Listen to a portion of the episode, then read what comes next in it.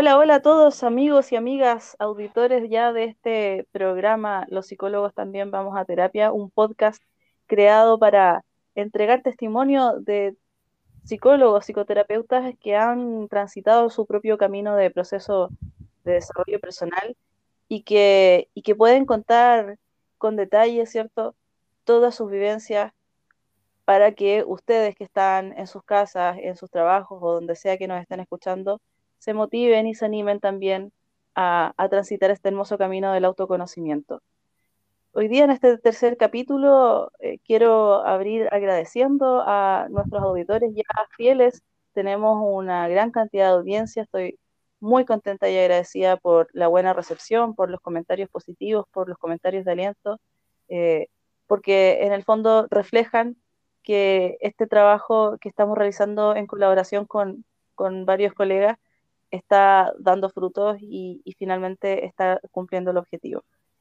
Voy a leer una cita ya como se ha hecho costumbre eh, para poder abrir la conversación de hoy. Y esta cita que, seleccioné hoy es del libro La voz del conocimiento del doctor Miguel Ruiz, un personaje clave para quienes eh, nos, formamos y nos dedicamos en parte a la comprensión de, de terapia transpersonal y, la cita dice así. En la mente de un niño, el mensaje silencioso que comprende es que no soy lo bastante bueno. Y no solo eso, nunca seré lo bastante bueno porque no soy perfecto. Estoy de acuerdo. Y en ese momento, igual que nos ocurre a la mayoría de nosotros, empiezo a buscar la perfección. Así es como la imagen de la perfección se introduce en mi mente. Así es como dejo de ser yo mismo y empiezo a fingir que soy lo que no soy. La primera mentira tiene lugar en mi primer año de escuela. Casi al empezar, sentarme en aquella clase y conocer a mi primera maestra me impresionó profundamente. La maestra es una adulta. Cualquier cosa que diga debe ser la verdad, del mismo modo que cualquier cosa que diga mi padre o mi madre debe de ser la verdad. Es una maestra fantástica que realmente se preocupa por los niños. Y aun cuando el mensaje que recibo es mayoritariamente positivo, la consecuencia es un poco diferente. Tras ese mensaje hay algo muy sutil. Lo denomino la mentira de mi imperfección. Es la principal mentira que acepto creer sobre mí mismo, y a raíz de esa mentira se irán inventando otras más a fin de sostenerlo. Ese es el momento de mi caída, cuando empiezo a salir del cielo, cuando mi fe en la mentira hace que su magia empiece a trabajar. Igual que un milagro, empieza a hacer efecto a mi alrededor. Tengo que trabajar duro a fin de ser lo bastante bueno para mi madre, a fin de ser lo bastante bueno para mi padre, a fin de ser lo bastante bueno para mis hermanos y hermanas mayores, a fin de ser lo bastante bueno para mis profesores. Esta cita refleja un poco el origen y la raíz de la neurosis en, nosotros, en, cómo nos vamos cohibiendo y coartando y, en nuestra esencia, nuestra naturalidad, hasta ser un personaje más bien forzado a vivir una realidad que, no es la natural. Y, gran parte de lo, que, de lo que implica la psicología transpersonal es justamente eso, volver a conectar con, con la esencia más natural y más profunda del ser humano. Y para eso hoy día nuestro invitado es justamente un psicoterapeuta transpersonal, Tomás Maruri. Muy bienvenido al programa. Muchas gracias, Ignacia. Agradecerte, bueno, primero la invitación, agradecerte también el que estés abriendo este espacio. Ahí me resonó mucho cuando me contaste de esto. Creo que es muy, muy importante poder humanizar la figura del terapeuta, que nosotros vivimos también, así como todas las personas viven, procesos importantes de sanación, de encontrarnos con nuestra propia sombra, y poder hablar hoy día de esto de, una manera así como más, más relajada, eh, bien distendida y poder contar nuestra, nuestras historias, creo que es algo muy bueno, nos hace muy bien. Eh, hace poquito por el chat de la familia, mi hermano compartía sobre lo importante de poder hablar sobre el estrés, sobre la ansiedad, sobre, sobre todo esto. Creo que esto que estamos haciendo nosotros aquí hoy día suma mucho a eso. Así que agradecerte eso. Y, y también la cita que, que, escogiste para comenzar. Mientras te escuchaba decía, decía, oh, la habrá escogido así, pero eh, para mí, y, creo que de alguna manera nos toca a todos, ¿no? Esto de la perfección y, de la comparación también. Así que bueno, muchas gracias por la invitación. Gracias, Tomás, por tu, por tu comentario. Qué, qué bueno, qué bueno que, te resonó. Efectivamente, cuando te invité a, participar del programa, me, habías dicho ya que, que, te resonaba mucho y, y, efectivamente esto es abrir, abrir el corazón finalmente de, de que somos humanos. Yo te quiero contar que, que de hecho te dije que, que, podía grabar más temprano, o contarle a la gente en su casa, porque, eh, porque no me sentía en condiciones de poder prestarle toda mi atención y eso es parte de ser terapeuta, de poder tomar responsabilidad y decir, ¿sabes qué? Hoy día no estoy al 100%, no quiero eh, atenderte a medias, tu proceso es súper importante y, y, no me gustaría no estar eh, disponible del todo para ti los pacientes lo entienden también. En general es, es honestidad y la agradecen y la entienden. Ah, al contrario de cómo podríamos pensar que en el contexto trabajo formal probablemente no nos crean nada y nos quieran mandar a la punta del cerro. Entonces, el, el, el contexto psicoterapia, en, tanto para, el, para el, el, terapeuta como para el paciente, es de mutua honestidad, de mutua contención, de mutua comprensión. Te, te, te, lo, te, lo, comento porque en el fondo es parte de lo que, de lo que tú haces también. Te ha pasado, me imagino. Sí, pienso, mientras te escuchaba, pensaba en las palabras de un profesor que mm, él siempre dice, eh, hay veces que los psicólogos, los, las psicólogas nos atrapamos más dentro de esto, tomando las palabras de Miguel Ruiz, en, en esto de la perfección, que hay veces que nosotros no nos entrampamos con eso, pero no es que nuestros pacientes se entrampen con eso. Si nosotros les decimos con honestidad, con sinceridad, mira, ¿sabes qué? Hoy día estoy pasando por un proceso, hoy día estoy atravesado emocionalmente por algo, o estoy muy cansado y no, no te puedo atender, busquemos reacomodar. Pareciera ser que se complican menos que lo que nos complicamos nosotros, ¿no? Pienso, a propósito entonces de, esto mismo que conversamos acá en este espacio como de humanizar, creo que nos hace muy bien a nosotros también, ¿no es cierto? Sí. Sería súper bueno, porque hoy día como que está cada vez más de moda la, palabra humanizar, como el, humanizar el trato al paciente en el contexto de salud, humanizar eh, o el buen trato en los contextos más organizacionales, que, que, que suelen ser contextos súper rígidos, súper desde el deber ser, y que finalmente permiten o impiden en realidad eh, que las personas sean eh, naturalmente humanas.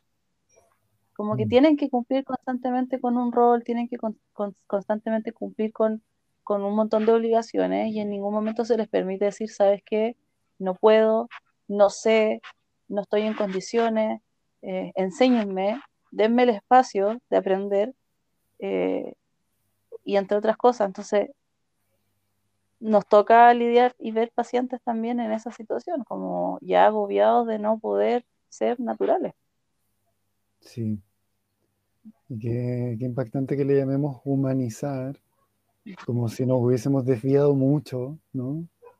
Y tuviéramos que volver a darnos cuenta de que somos humanos y pienso en, esto que estamos abriendo a propósito de, que hayas mencionado lo transpersonal o este encuentro con la esencia, porque muchas veces también se replica ahí la misma lógica, que para encontrar esta especie de espiritualidad o de sentido, como que tuviéramos que buscarla en otro lugar.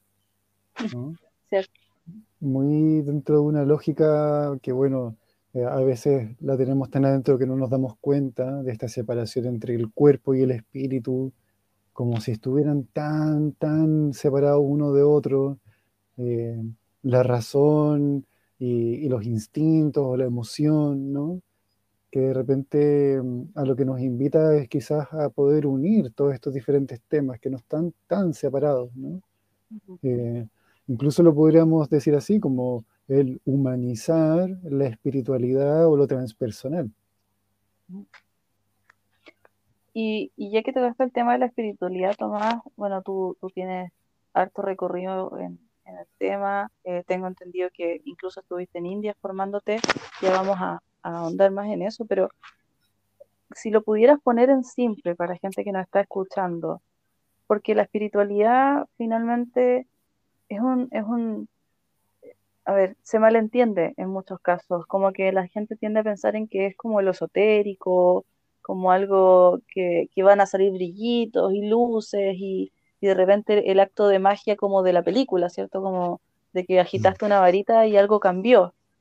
Eh, pero, ¿qué es la espiritualidad en sí, desde, desde tu experiencia y desde tu perspectiva? Es una pregunta bien amplia de responder. Eh, entonces busco la manera como de sintetizarla. Hoy en día, a mí me hace mucho sentido describirlo como un darme cuenta de que estoy en relación. Que no estoy separado de, sino que estoy en relación con. Eh, pareciera ser que lo que nos tiene un poco enfermos y que buscamos en la espiritualidad hoy día una, una medicina o, o, la salud, es que lo que nos tiene enfermos es reconocer que estamos separados o que nos sentimos separados, ¿no? Nos sentimos separados como si hubiera una frontera donde yo dijera, acá termino yo y allá comienza lo otro, uh -huh. ¿cierto? Y a nivel fisiológico, a nivel eh, físico, podemos decir que, que, sí, mi cuerpo termina en un punto y hacia allá comienza todo lo otro, ¿no? todo lo que no es mi cuerpo. Pero pareciera ser que el problema que nos tiene enfermos es que creemos que existencialmente también estamos separados. Entonces así aparece la soledad, el abandono, ¿no? el temor, porque muchas veces eso otro se vuelve muy grande. Entonces pareciera ser que la, la, espiritualidad es poder comenzar a reconocer que no estamos tan separados. No estamos tan separados del lugar donde vivimos, primero, del territorio, ¿no? Sí, es verdad que somos lo que comemos, lo que tomamos y lo que respiramos, primero. ¿Cierto? No, no, no podríamos decir que, o, o, quizás lo podemos decir, pero en la medida en que nos vamos acercando un poquito más a, a uno mismo, a una misma, me doy cuenta de que lo que comí hoy día en la mañana de alguna manera me afecta. Me tiene de un humor o me tiene de otro. ¿Cierto? Entonces claro. estoy en relación también con lo que como, estoy en relación con el territorio donde habito, estoy en relación con, eh, con mi propia historia, estoy en relación con las personas con las que me vinculo y así. Y pareciera ser que para partir nos podemos comenzar mirando y podemos comenzar a relacionarnos con nosotros mismos de una manera que no sea necesariamente desde la crítica o desde el rechazo, desde un querer cambiar lo que, con lo que me encuentro cuando me miro.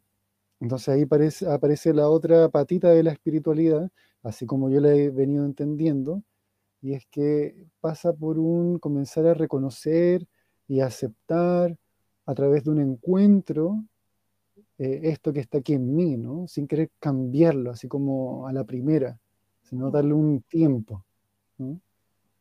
Entonces, para mí la espiritualidad, como yo la, la, he caminado, como yo la he vivido, pasa un poco por eso, por el conocerse primero y luego poder entrar en contacto, en relación con eso que estoy conociendo de mí. Sí. Me, me hiciste acordarme de, de, bueno, de dos cosas que quiero comentar. Primero, un estudio, un estudio de una universidad en Estados Unidos en donde eh, efectivamente lo que, le, lo que quisieron estudiar es la conexión de las personas consigo mismas. Entonces, eh, los sujetos de estudio eh, se les pedía que ingresaran a una habitación sin ningún estímulo más que ellos mismos eh, y chequear cuánto tiempo podían estar solos en ese espacio sin estímulo, sin una pieza en blanco, ¿cierto? Y las personas no eh, duraban más de siete minutos. Mm. Eh, y después, bueno, los investigadores se miraron, no entendieron mucho por qué las personas se desesperaban tanto eh, y llevaron el experimento a las casas, a lugares en donde las personas tal vez se iban a sentir más cómodas. Mm. Y a, con, al contrario de lo que se esperó, las personas duraban de tres a cuatro minutos solos con ellos mm. mismos. Eh, y en un espacio conocido, que es su propia casa. Y, luego el, tercer experimento que era eh, si preferías estar solo o recibir un estímulo doloroso. Eh, mira, ya ni me acuerdo el porcentaje, pero era como más de un 60% de los hombres prefería el estímulo doloroso antes que conectar consigo mismo. Mm. En la mujer era un poquito más, más bajo, pero también rondaba entre el 40 y el 50%. Entonces, mm. Estamos en un constante evadirnos a nosotros mismos, no queremos mirarnos. Sí, muy de acuerdo. Y, el problema con eso, eh, mira, yo creo que si terminara ahí, bueno, ya podemos aguantar, ¿no? Ya me vado de mí y no importa, después voy a buscar afuera y me entretengo y qué sé yo, ¿no? Pero el problema es que no termina ahí, como que ese apellido, evadirme a mí mismo, se borra y solamente queda evadir. No, no es que solamente sea conmigo, sino que finalmente se termina volcando hacia todas las otras relaciones también, ¿no? Entonces, no, no es que finalmente no puedo eh, estar profundamente cuando estoy viendo eh, una puesta de sol, por ejemplo, cuestiones tan sencillas, tan cotidianas, ¿no? No puedo estar cuando estoy lavando los platos, por ejemplo, y estoy evadiendo. Eh, no puedo estar cuando me tomo un vaso de agua. No puedo estar cuando estoy con mi pareja. Entonces, eh, ah, es importante esto que estamos conversando. Y ahí viene el, la otra pata, que es el reclamo hacia un otro, que el otro tiene que validar aquello que yo ni siquiera puedo validar en mí mismo. Mm. Eh, y, en ese sentido me acuerdo de esto otro que quería comentar, en, una charla de, de Wayne Dyer, que es un, escritor eh, y autor de varios libros de autoayuda, en donde él comenta lo siguiente, el siguiente ejemplo imagínate que estás en tu casa y de repente eh, viene un apagón y queda todo oscuras. Y, vas a tomar las llaves de tu auto y se te caen. Y las comienzas a buscar ahí en penumbra y te das cuenta que, no lo vas a encontrar porque está todo oscuro y no tienes luz a mano. Y, miras hacia afuera y ves que el farol de afuera de la calle está encendido, entonces sales a, la calle y eh, bajo la luz del farol comienzas a buscar tus llaves entonces te pilla el vecino y te dice qué estás haciendo y te dice estoy buscando las llaves y ambos las empiezan a buscar y nunca las encuentran y de repente el vecino dice, bueno, pero ¿y dónde se te cayeron las llaves? No, se me cayeron adentro de la casa. Así de ridículo suena el buscar en otros, el pedirle a otros cosas que ni siquiera nosotros mismos somos capaces de, hacernos caso. Sí, esa historia la conocí y la encuentro muy divertida porque, claro, eh, habla un poco del absurdo, ¿no? ¿Y, cuántas veces y cuántas veces nosotros nos hemos visto en esa posición, pues en posición de, de, buscar afuera constantemente cosas. Ajá, Y pienso a propósito de la historia, a pesar de que la historia no apunta hacia allá, pero algo que, nosotros nos encontramos bastante cuando hacemos terapia, es lo importante de esta posibilidad que se abre cuando nos encontramos junto a un otro. Porque, claro, para eh, no solo llevarlo hacia el otro lugar donde solo tengo que buscar en mí, ¿cierto? Que sí es una parte muy importante, pero también qué es lo que pasa cuando me encuentro junto a un otro o con un otro, ¿no? A mí siempre me gusta pensar que nos encontramos con nosotros mismos y luego entre nosotros, ¿no? Y, es que estamos en ese, en ese buscarnos, en ese, y, para encontrarnos, ¿no? Una de las cuestiones que a mí me, sorprendió mucho cuando volví de India, yo viajé en dos oportunidades a India, la primera fue el 2011, y cuando volví, yo tenía una sensación que nunca antes había tenido, yo andaba por micro, en micro en Santiago, yo tenía, pero de verdad, la sensación de que cualquier persona que estaba dentro de ese micro podía participar de uno de los cursos de meditación que yo estaba haciendo. Que no había nada que nos hiciera tan diferentes. Decía, mira, todas las personas, más o menos conscientemente, estamos buscando esto, nos estamos buscando encontrar. Alguna vez me pasó yendo a comprar a La Vega, eh, estaba comprando pan en esa oportunidad para un retiro, y la persona nos preguntó, yo estaba con un amigo que era con el que hacíamos los retiros, y nos pregunta, oye, ¿ustedes para qué quieren tanto pan? Imagínate, era como para 70 personas. Y, le decimos, tenemos un retiro de meditación. Y esta persona nos dice, oh, yo lo he intentado todas estas veces, pero no, no lo logro, es que ustedes se ven tan tranquilos, nos decía. Y claro, no, no sabía todo lo que había detrás, ¿no? Por supuesto. Eh, y, y, yo le dije, eh, pero a ver cómo lo intentas, ¿no? No, intento meditar, intento poner la mente en blanco, hacer esas cuestiones, pero no, no lo logro. Y, y, claro, yo me acordaba cuando yo intentaba eso y decía, yo también me frustraba un montón. Intentaba ponerla, cambiar algo, ¿no? Mi mente estaba así a, a, a 100 por hora y yo pretendía sentarme a meditar un rato y poner la mente en blanco. No, hasta que después fui aprendiendo que, no era tanto eso, sino que era más bien esto que estamos conversando ahora, como cómo yo me relaciono con esos pensamientos. Eh, si los puedo reconocer, si les puedo dar un lugar, si puedo ver qué me está pasando a mí, ¿no? Y así irme encontrando. Ya que mencionaste los viajes a India y, aclaraste que fueron dos, eh, ¿podrías comentar un poco cómo nació esta inquietud primero de, irte a la India. Sabemos que la India es un lugar significativo para, lo transpersonal, eh, pero ¿cómo nació desde, desde ti el ir hacia allá? Eh, ¿Con qué te encontraste? A ver qué, qué nos mm. puedes ir contando. Es un tiempo bien bonito de mi historia porque mm, siento que me acompaña hasta el día de hoy y, vino por una crisis. esto fue el 2008. Yo tengo esta crisis, había estado estudiando el año anterior, eh, me había metido a estudiar ingeniería civil en la Universidad de los Andes, porque no sabía muy bien qué hacer con mi vida. A, a los 17 años yo creo que nadie sabe mucho. No. Y tenía dos opciones a la mano. Era una, dedicarme a ser músico, porque me gustaba mucho tocar guitarra era un espacio en el que había rozado un poquito esa intimidad conmigo mismo, ese, ese espacio en el que solo estaba conmigo y que me permitía mucha creatividad. Y lo otro que tenía a la mano eran las matemáticas, porque me iba muy bien en matemáticas. Entonces mis papás me dijeron, no, no puedes estudiar música. Y dije, bueno, ya tendré que estudiar entonces ingeniería. Eh, y entré a estudiar, me iba bien, pero me di cuenta que no me llenaba. No, no, no podía.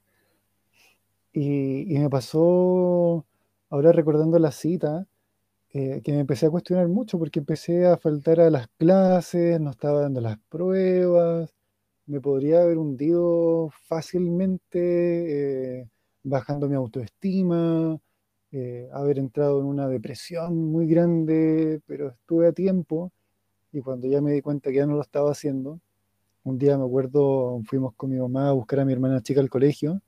Estamos sentados fuera del colegio y le digo, mamá, me salí de la universidad, quiero estudiar filosofía. Y ella me miró con una cara y me dijo, en la casa vamos a conversar, como procesando toda la información. Y después de eso vino un año en el que me dediqué a explorar, me dediqué a, a pintar, me dediqué a escribir, pero todo muy de una manera como de autoexploración, ¿no? Como para, para ver por dónde iba la cosa. Eh, mientras que también estaba trabajando, como algún trabajo así part-time. y, así fue que, que, buscando, bueno, partí por el Reiki, metiéndome a foros de espiritualidad, qué sé yo, conocí a Jodorowsky, eh, y así fue que entonces empecé a pensar, ya, lo que yo creo es estudiar eh, religión, me interesa la espiritualidad, la, teología. Mm, no, no va por ahí, la psicología igual me gusta, pero no conocía, tenía la idea de la psicología como tiene la mayoría de la gente, ¿no? Como que va a conversar con alguien que lo va a escuchar o, que idea de lo que tiene. Eh, Te va a aconsejar. aconsejar, claro. Me parecía muy estéril, como muy, muy, muy frío. Y buscando me doy cuenta que existía la eh, psicología transpersonal, que integraba esta visión de Oriente con Occidente. Y la respuesta que yo tuve después de esa crisis fue que yo que, a qué le quería dedicar mi tiempo. Esa fue la pregunta que yo me hice. ¿A qué le quiero dedicar mi tiempo por los próximos cinco años? Yo me lo puse en cinco años nomás, pero se podía entender que era por el resto de la vida, ¿no? Claro, claro. Pero para hacérmela un poquito más fácil, dije ya, a los cinco años, ¿a qué le quiero dedicar mi, mi tiempo? Y mi manera de responderlo fue que quería dedicarle mi tiempo a conocer las profundidades de mi conciencia. Eso era lo único que me hacía más sentido.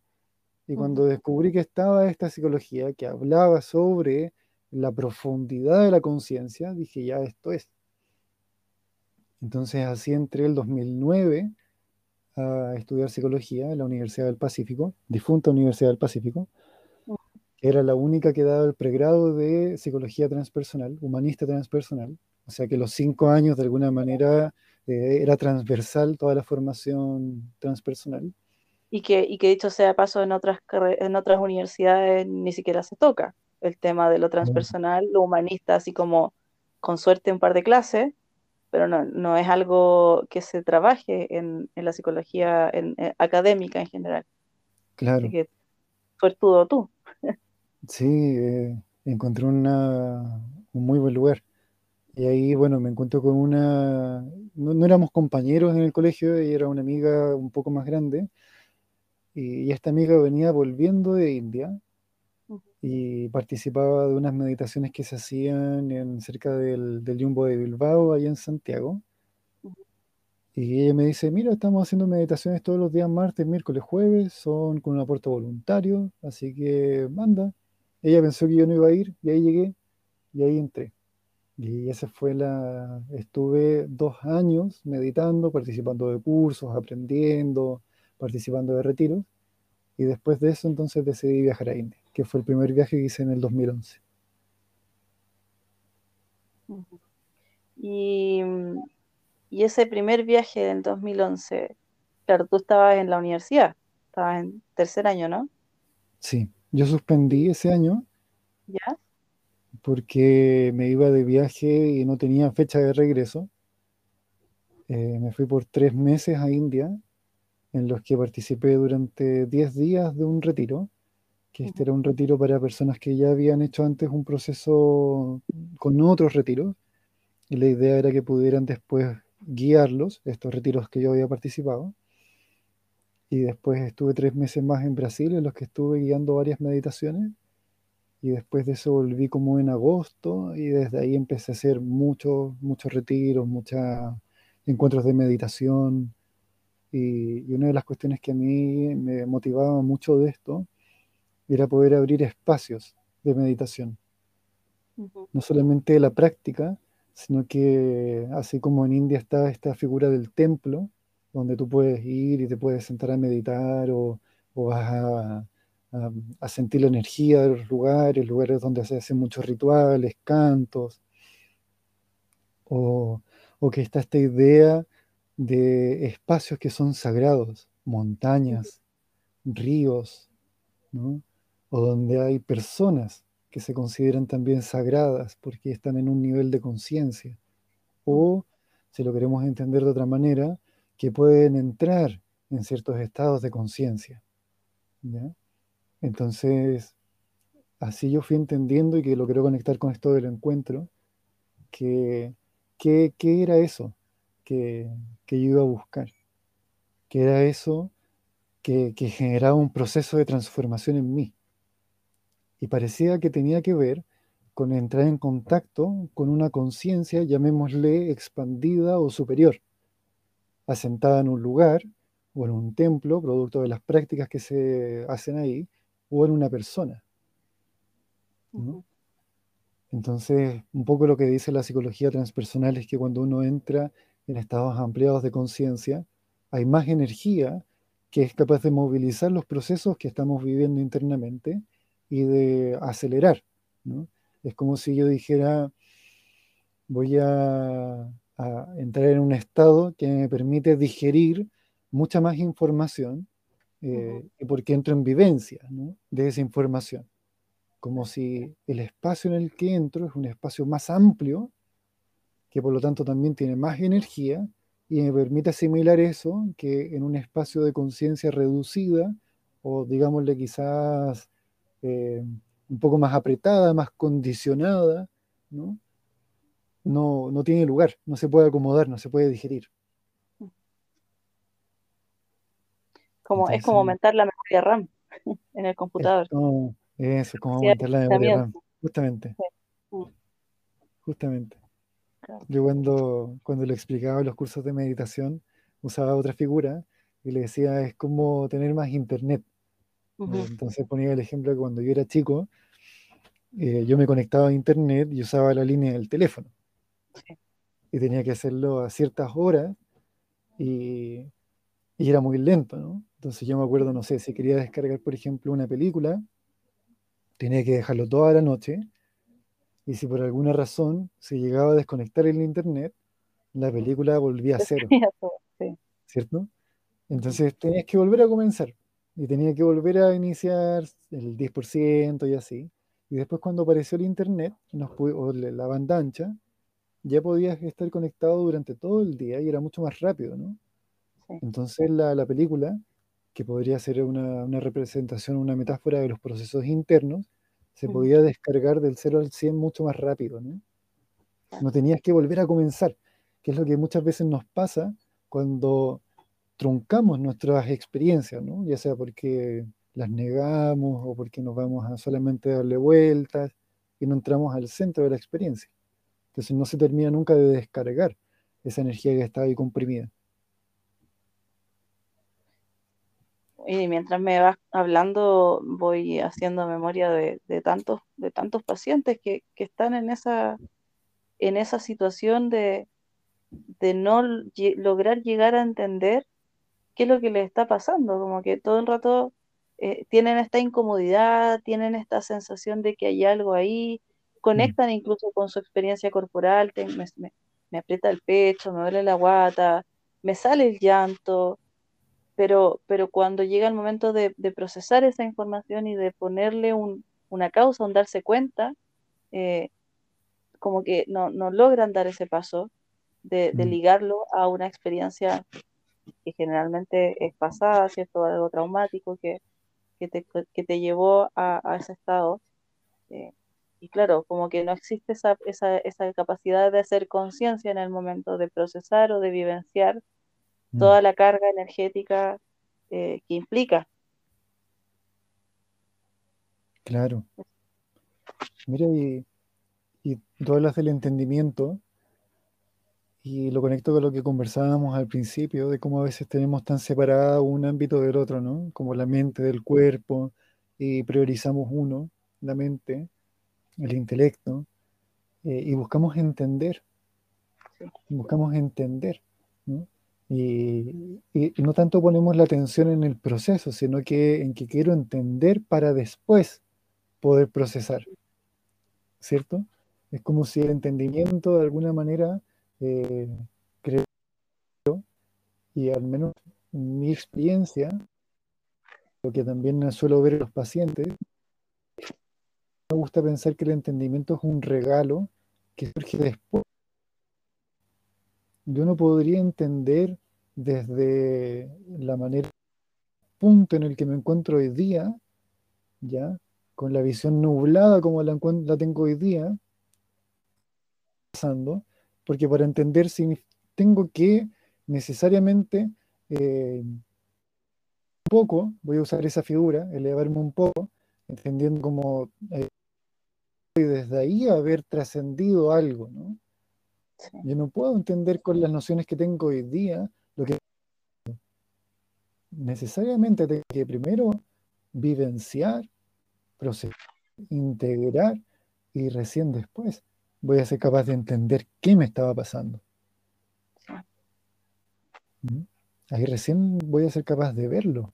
Entonces, adelantar.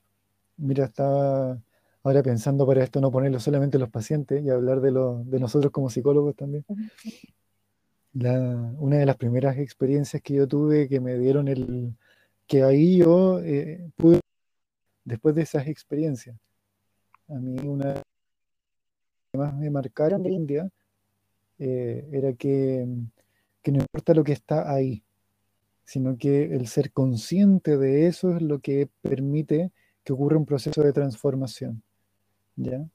No es tan importante el contenido, sino que la experiencia que yo tengo. Entonces me acuerdo que llegué un día a una de estas meditaciones de la semana, me senté y dije, de acá no me voy a parar, ni nadie me va a parar hasta que yo haya entrado en mi proceso y lo haya terminado de vivenciar. Así de, de, radical era mi entendimiento o me estaba agarrando de algo, ¿no? Entonces me senté, empecé a meditar y apareció un pensamiento. Eh, muévete, que cambia tu postura porque si no así no vas a poder estar cómodo. Y yo me mantuve en mi postura viendo pasar el pensamiento porque la, aparecía la mente intentando distraerme, ¿no? Como el, el piloto automático. Y empezó a aparecer un dolor en mi rodilla, la rodilla derecha. Y apareció otro pensamiento. Eh, ese dolor está ahí porque estás mal sentado. Entonces cambia tu postura para que puedas entrar en lo que sí es realmente importante, que aún no te das cuenta, pero que eso sí es, ¿no? Siempre está esa idea de que hay otra cosa, hay algo que no estoy viendo, algo que, es más importante que lo que está pasando ahora.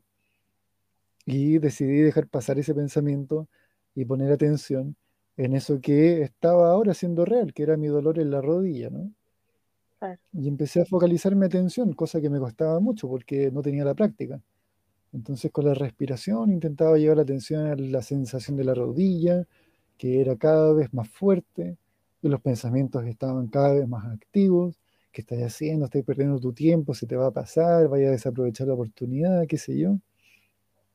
Y llegó un punto en el que el dolor de la rodilla era tan fuerte, era muy, muy fuerte, y yo en un momento entré en una especie de sensación en la que ya no sentía que estuviera dentro de una sala de meditación, sino que me veía como en una selva, en un lugar muy hostil, que reflejaba un poco la sensación del dolor, que pasaban como animales, eh, como depredadores alrededor, ¿ya?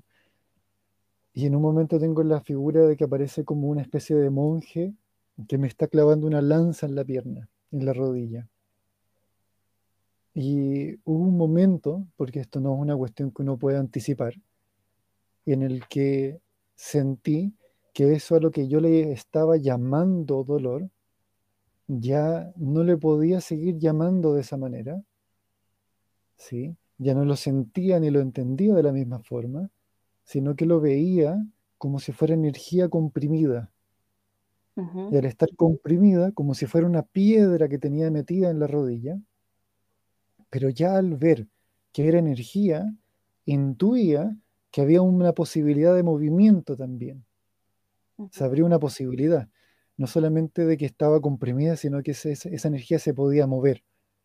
Y que el hecho de que yo pusiera mi conciencia en ella, sentirla, hacía que esa energía se pusiera y en ese momento, que es un instante, siento que ese dolor eh, explota como si fuera un estallido o como una especie de relámpago de, energía y que sube por un canal muy claro, que yo lo puedo describir, subía por mi rodilla hasta una espalda y después subía hasta la coronilla.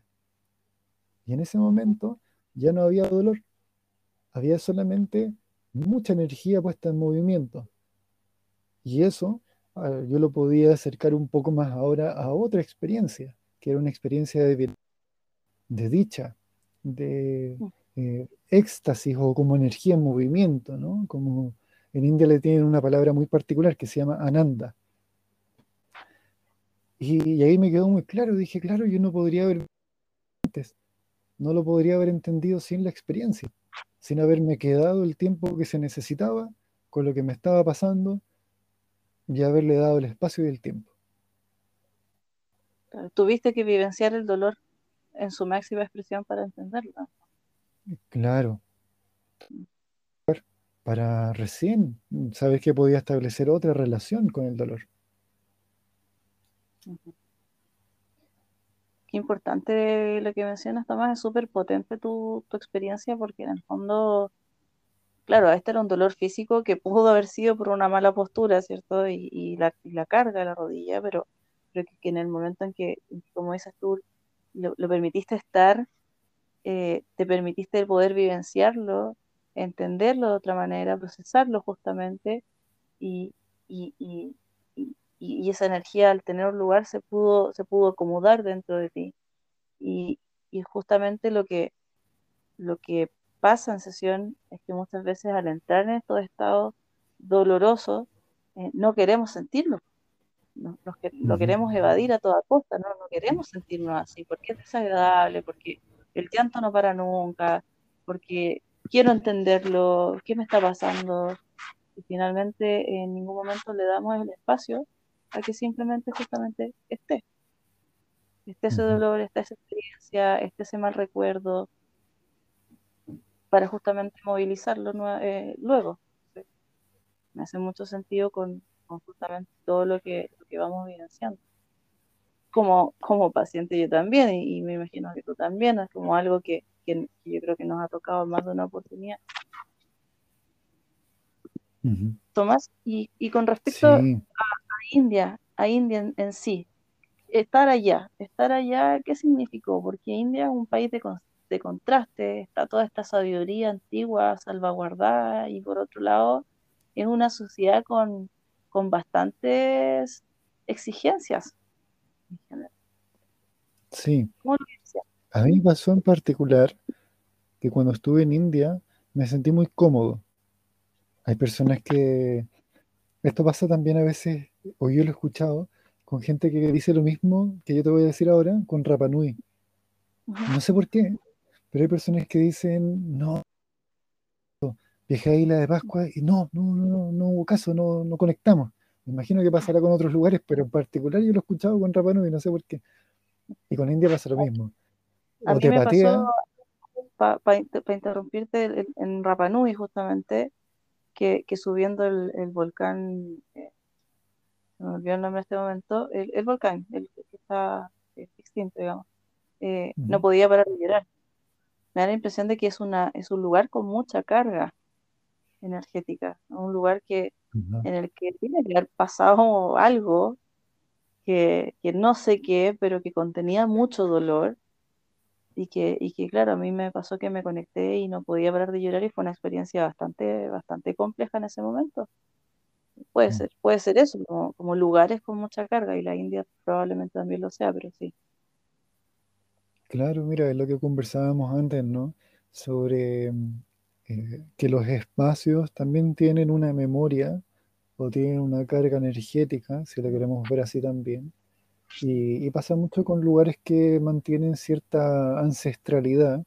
India es una, un país muy, muy antiguo y una de las cosas bonitas que tiene es que mantiene esa raíz. No solamente es algo que está en India, es algo que también podemos encontrar perfectamente acá nosotros en Chile y en Latinoamérica, ¿no?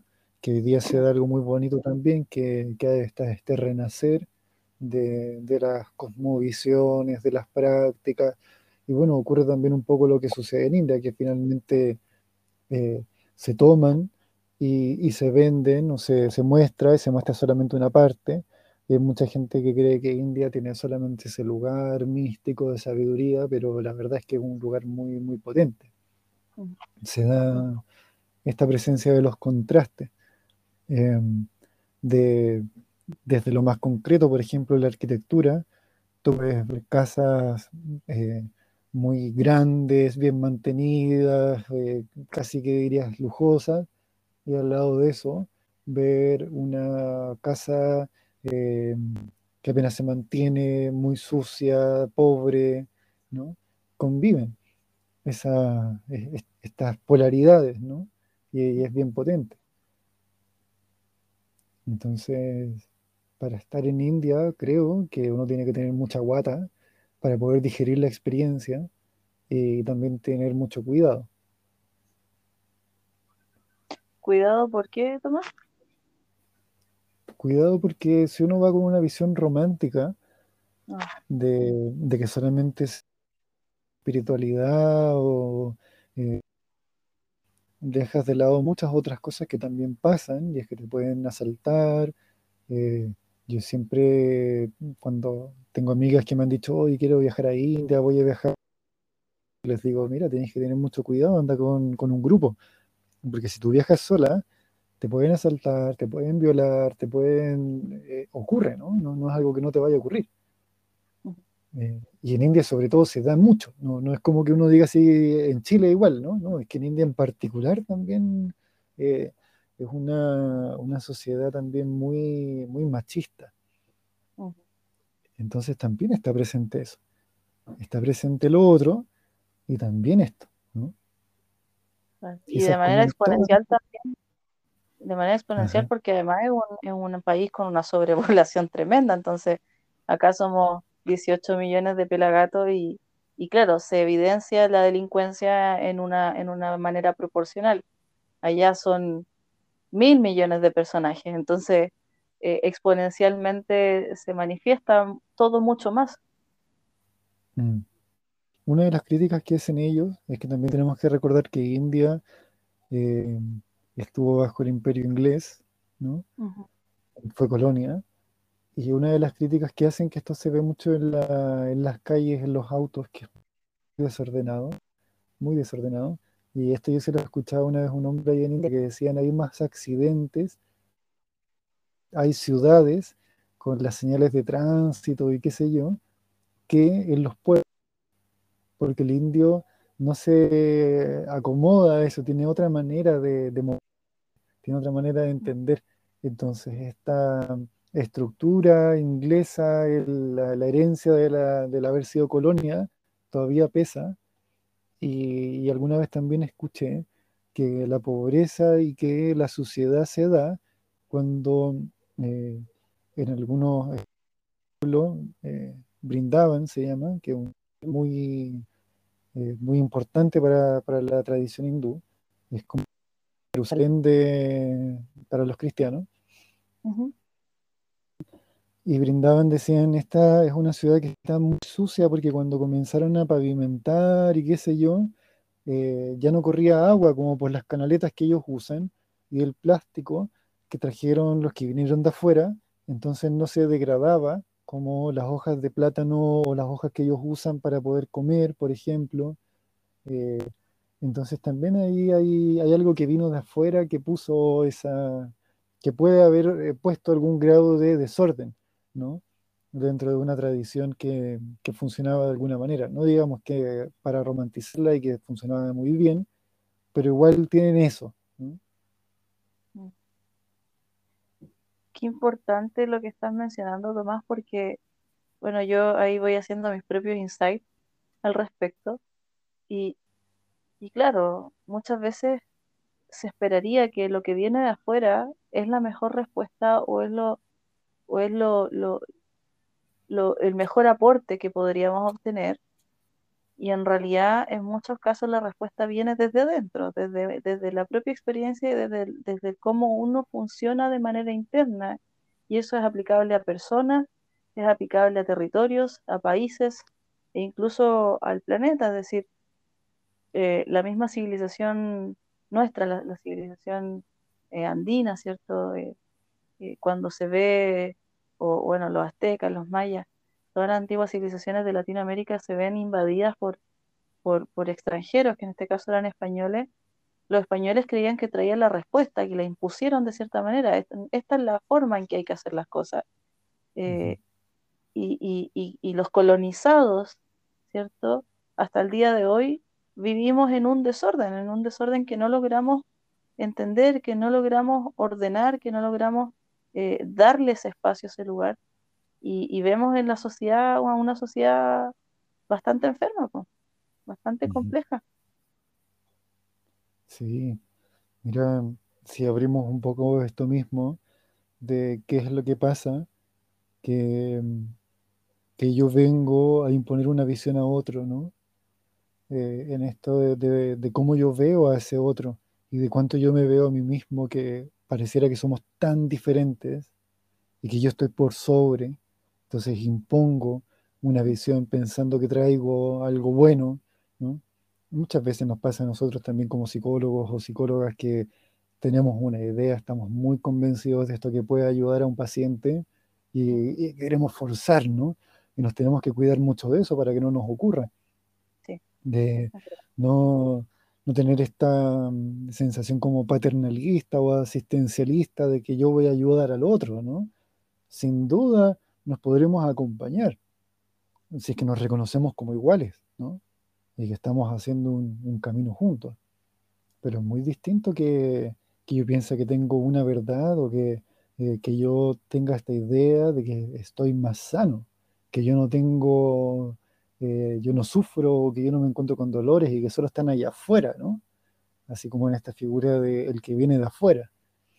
Entonces, nos pasa también, eh, pensaba en esto cuando te escuchaba, que, que de alguna manera, en esto de estarnos buscando, muchas veces nos pasa que sentimos que hemos perdido nuestras raíces, ¿no? De sentir que, que como que nos falta algo hemos perdido nuestras raíces. Las personas que buscan un camino espiritual a veces eh, les pasa eso, entonces van a buscar este camino afuera, ¿no? Y que podemos encontrar mucha inspiración. Yo la encontré, mucha inspiración. Me fui a dar una buena vuelta, ¿no? Me fui a otro continente a buscarlo. Y, sí, pero, pero no es solo eso, ¿no? Entonces después volvemos y decimos, ya, a ver, que esto que hoy día está tan, tan presente, ah, tengo que ir a buscar mis raíces, entonces voy a eh, ahora ser eh, andino, ¿no? Voy a eh, practicar una espiritualidad andina o, azteca o mapuche o lo que sea, ¿no? Y, y, también, también podemos encontrar mucha inspiración ahí. Pero creo que por sobre todo, y esta es otra vuelta, ¿qué pasa con mirarnos a nosotros y mirar de nuevo nuestras relaciones y ver mi familia, mi mamá, mi papá, mis hermanos, mi pareja, mis abuelos, mis tatarabuelos, y que ahí están mis raíces, no tengo que ir a buscarlas tan tan lejos, ¿no? Y que pareciera ser que ese es el mensaje que están dando todas las tradiciones, ¿no? Digamos, miran tus raíces, pero lo, entendemos de otra manera y vamos a buscar como en la parafernalia, ¿cierto? Como en la, la parte quizás estética. Entonces, nos cambiamos los nombres, qué sé yo, ¿no? Y, puede ser parte de un proceso de, buscar la propia identidad, pero creo que eh, en la medida en que nos vaya acercando más a nosotros mismos, iremos encontrando que esa identidad también habla de las relaciones que tenemos con nuestra mamá, con nuestro papá, con nuestros abuelos, con nuestras abuelas, ¿no? Y de nuevo, sin romantizarla, porque creo que es muy particular en cada caso, ¿no es cierto? Es, es, potentísimo el mensaje, Tomás, porque justamente hoy día, como dices tú, está como recobrando el sentido y, vemos cada vez más cómo los pueblos originarios buscan hacerse un espacio y reivindicar sus tradiciones, no por capricho, no porque ellos hayan hecho todo bien, como dices tú, no de una manera romántica, sino simplemente porque, porque hay como una energía que está hoy día desconectada. Es como si nosotros tuviéramos eh, una conexión, ¿cierto?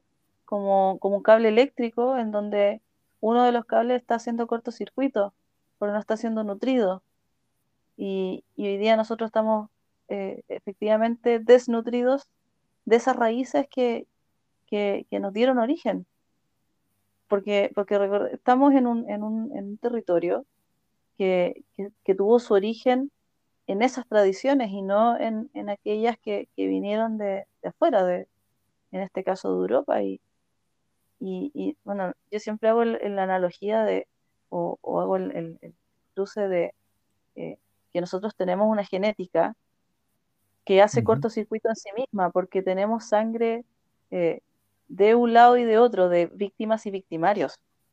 Y al tener genética compartida de víctimas y victimarios, es como ponte en situación, pues como ponte en la situación de ser una víctima y un victimario a la vez.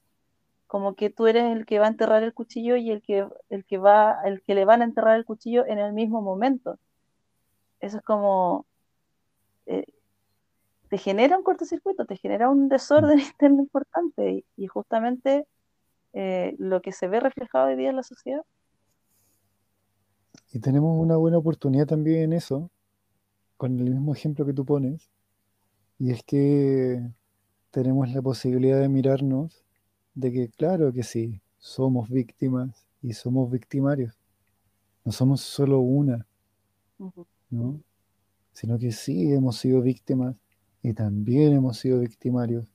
Y el poder integrar ese aspecto en nuestro interior hace que podamos estar en paz. Tú leíste una, una cita de Miguel Ruiz, ¿no?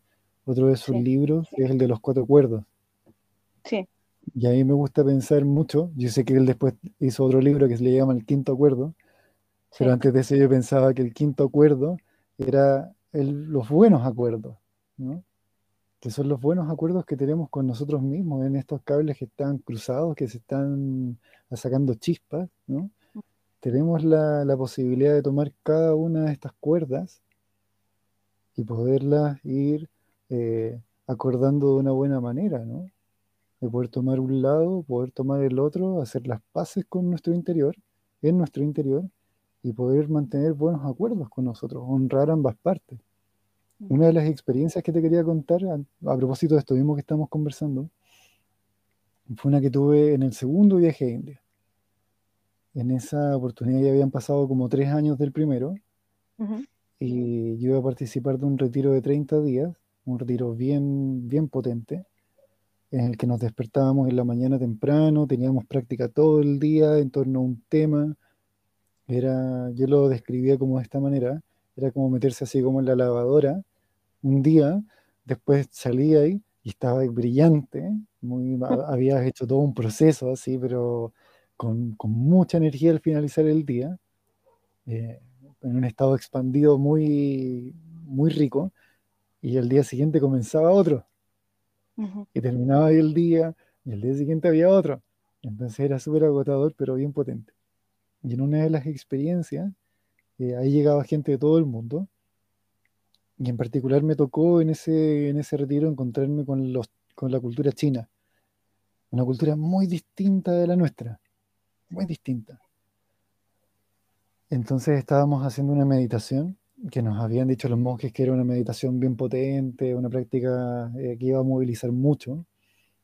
Y yo estaba entrando en mi práctica y de repente empiezo a escuchar a mi alrededor que un grupo de chinos comienza a gritar, como entrar en, en, una, yo lo ponía con mi juicio, en una especie de catarsis, pero que no era tanto. A mí me daba más la impresión de que estaban gritando así como para parecer que estaban en una catarsis.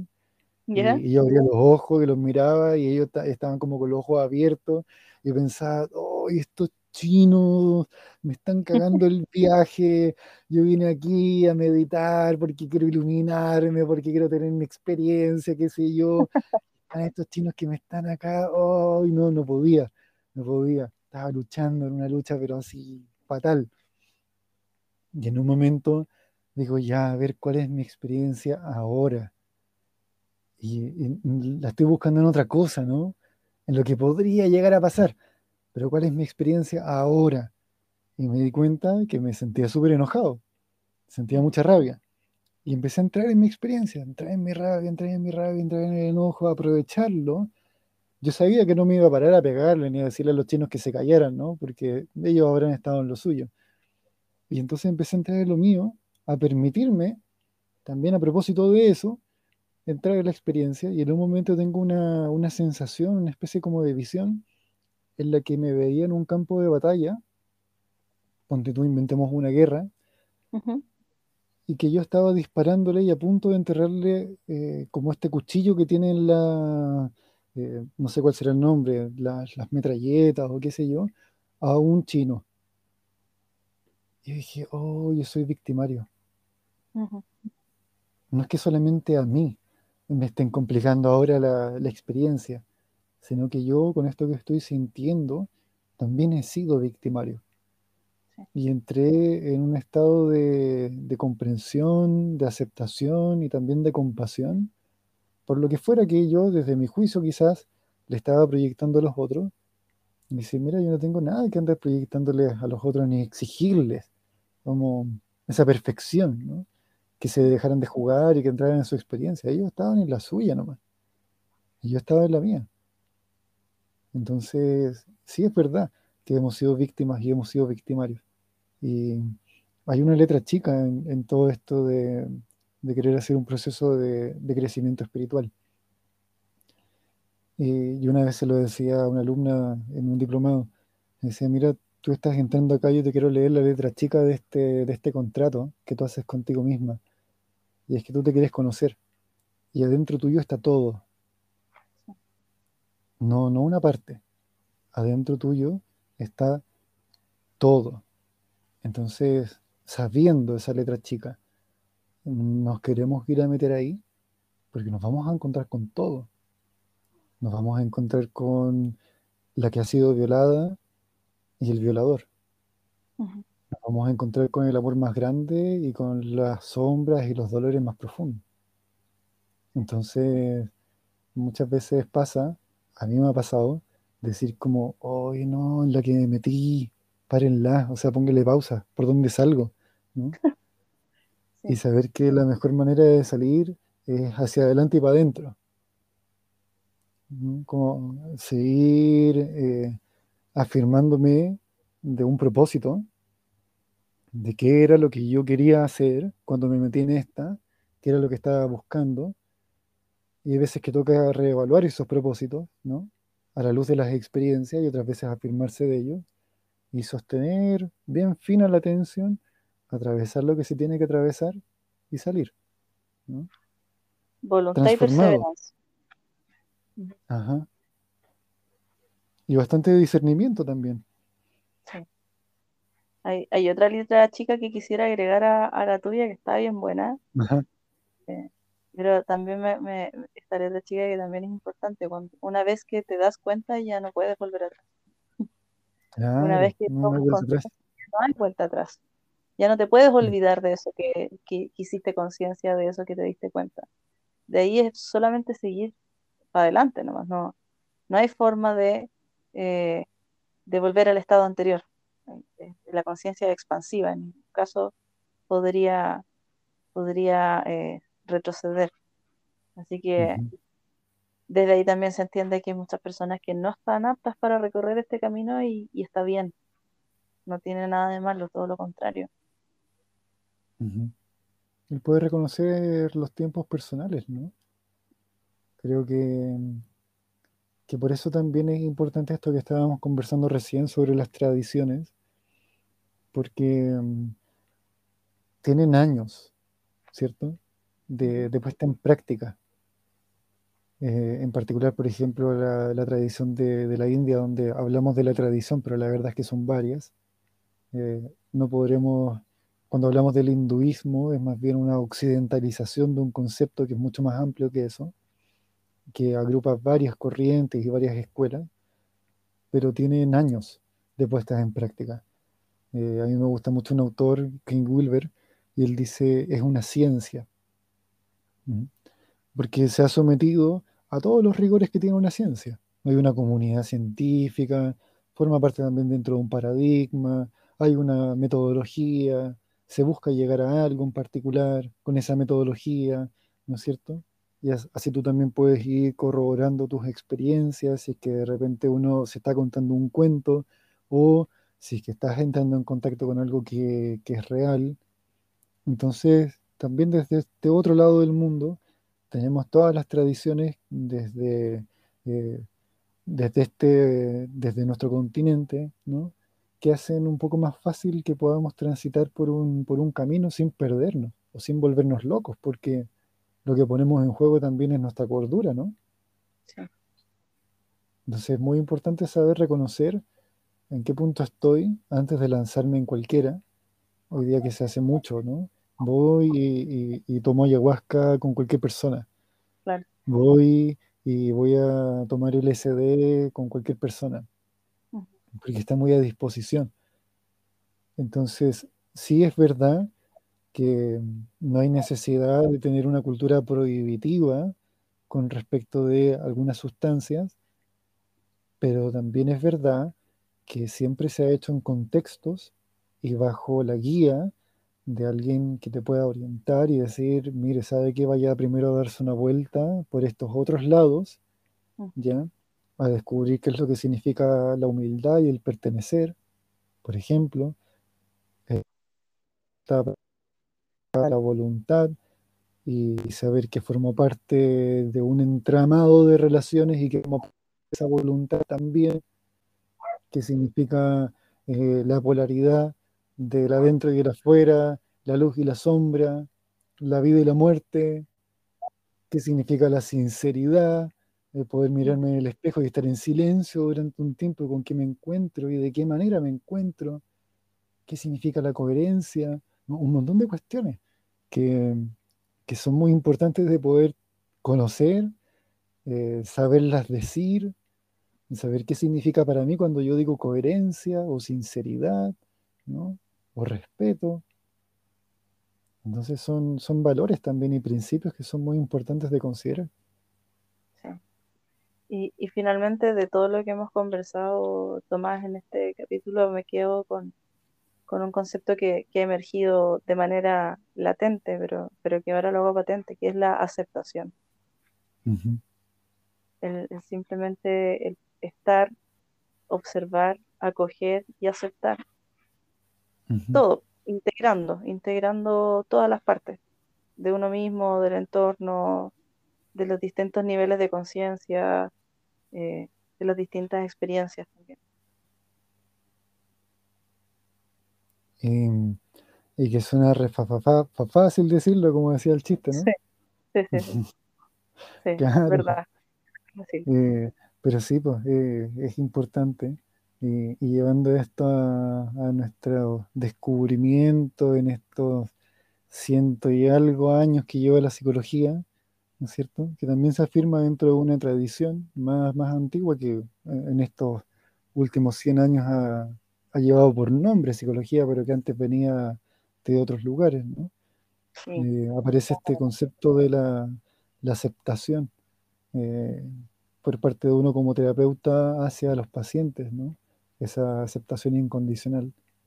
Y pienso que, y, y- por esto a mí me hace mucho sentido el, el proyecto que tú tienes de humanizar la, la psicoterapia o la figura del psicólogo, porque creo que nos hace falta eso, como volver a lo sencillo, a darnos cuenta de que esto es un encuentro humano, que es eso, primero, ¿no? Y que nos encontramos como dos seres humanos y que pareciera ser, y esto lo dicen las investigaciones también, que eso es lo que tiene el poder curativo, eso es, exacto. una aceptación desde una actitud en particular hacia con el otro y hacia conmigo mismo también, ¿no? Esa coherencia. Y que no somos expertos. Yo no quiero ser experta, quiero estar en Sí, constante aprendizaje porque hay mucho valor en eso. Creo que, que tú tampoco quieres ser experto, me permito inferirlo eh, y desde ahí podemos construir juntos todos. Sí, Claro, bueno. claro. Esto que tú dices de, del ser expertos, eh, es que nos pone en un lugar muy peligroso también, ¿no? No pensamos que ser expertos en algo o creer que lo somos nos pone en un lugar muy seguro, pero mm, quizás, y bueno, la pandemia hoy día también nos habla un poco sobre eso, de que quizás la seguridad es más bien un mito, el mito de la seguridad, ¿no? De que estamos acá, de que nos da cierta, cierta estabilidad que es verdad que es importante, pero no puede desplazar a la incertidumbre, la expertise, es decir, yo soy experto y sé, sí, pero el otro siempre de alguna manera es un misterio para mí. Y yo nunca, en estos años que llevo de terapia, nunca sé lo que la otra persona me va a decir y nunca sé lo que la otra persona está sintiendo, sí, ¿no? Yo no, no, partiendo desde ahí, de decir, mira, el otro es un misterio, es que yo creo que las cosas funcionan muy bien. Y a ver cómo me siento yo, así por ejemplo hoy día, ¿no? ¿Cómo me siento yo con el misterio de la conversación que voy a tener con la Ignacia? No tenía idea de lo que íbamos a conversar hoy día y de alguna manera nos disponemos porque tenemos una confianza, ¿no es cierto? Confiamos el uno en el otro a tener este encuentro humano y esperando que sea eh, nutritivo, ¿no? Así es. Tomás, ¿con qué te quieres quedar eh, del programa de hoy? Así en, posición, ya se ha hecho tradición esto de cerrar como si estuviéramos en, terapia. ¿Con qué te quieres quedar de lo que conversamos hoy día, Tomás? Buena pregunta. ¿eh? Me gusta mucho esa pregunta. Sí.